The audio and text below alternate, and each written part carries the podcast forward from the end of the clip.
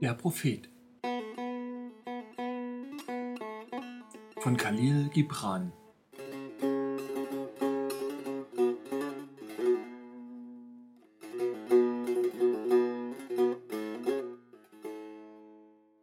von der Arbeit. Und ein Bauer sprach, spricht zu uns von der Arbeit. Und er sagte, ihr arbeitet, um Schritt zu halten mit der Erde und der Erde Seele. Denn müßig zu sein bedeutet, den Jahreszeiten fremd zu werden und den Pilgerzug des Lebens zu verlassen, der würdevoll und in stolzer Ergebenheit der Ewigkeit entgegenzieht. Wenn ihr arbeitet, so gleicht ihr einer Flöte, in deren Herzen sich das Flüstern der Zeit in Musik verwandelt. Und wer von euch wollte ein stummes Rohr sein, wenn alle anderen im Einklang singen? Stets hat man euch gesagt, dass Arbeit ein Fluch sei und Anstrengung ein Unglück. Ich aber sage euch, wenn ihr arbeitet, verwirklicht ihr einen Teil des grenzenlosen Traumes, der euch bei seiner Geburt übertragen wurde. Indem ihr euch anstrengt, stellt ihr eure Liebe für das Leben unter Beweis. Und das Leben durch die Arbeit zu lieben heißt, vertraut zu sein mit des Lebens tiefstem Geheimnis. Doch wenn ihr in eurem Schmerz die Geburt als Plage auffasst und die Sorge für den Leib als Fluch, der auf eure Stirn geschrieben ist, dann sage ich euch, dass nur der Schweiß eurer Stirn abzuwischen vermag, was auf ihr geschrieben steht.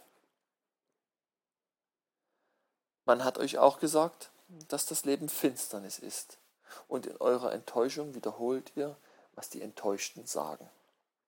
Ich aber sage euch, das Leben ist tatsächlich Finsternis, wenn ihm der Antrieb fehlt. Und aller Antrieb ist blind ohne das Wissen. Alles Wissen ist vergeblich ohne die Arbeit.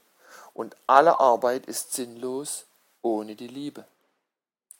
Wenn ihr aber mit Liebe arbeitet, so findet ihr zu euch selber, zueinander und zu Gott. Und was heißt es, mit Liebe zu arbeiten? Es bedeutet, das Gewand mit Fäden zu weben, die aus eurem Herzen gezogen sind, als solle euer Geliebter das Gewand tragen. Es bedeutet, ein Haus mit Leidenschaft zu bauen, als solle eure Geliebte es bewohnen. Es bedeutet, den Samen mit Zartgefühl auszustreuen und die Ernte mit Freude einzubringen, als solle die Geliebte von den Früchten kosten. Es bedeutet, alle Dinge, die ihr herstellt, mit einem Hauch eures Geistes zu versehen und zu wissen, dass alle selig Verstorbenen um euch stehen und zusehen. Oft hörte ich euch wie im Schlaf sprechen. Wer mit Marmor arbeitet und dem Stein die Gestalt seiner Seele einprägt, ist edler als derjenige, der die Erde pflügt. Und wer den Regenbogen ergreift und ihn als menschliche Gestalt auf die Leinwand band, ist größer als der Schuster, der Sandalen für unsere Füße anfertigt. Ich aber sage euch, und zwar nicht im Schlaf, sondern bei vollem Bewusstsein der Mittagszeit, dass der Wind zu den riesigen Eichen nicht süßer spricht als zum kleinsten aller Grashalme. Nur der ist groß, der die Stimme des Windes in ein Lied verwandelt, das dank seiner Liebe noch süßer wird.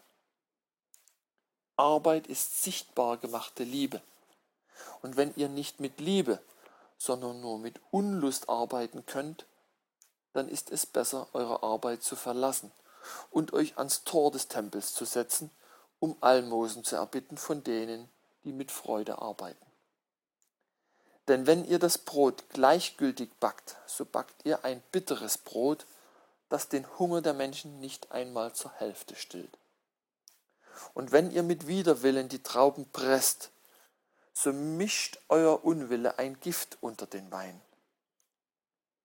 Wenn ihr auch wie Engel singt, ohne den Gesang zu lieben, so macht ihr der Menschen Ohren taub für die Stimmen des Tages und die Stimmen der Nacht.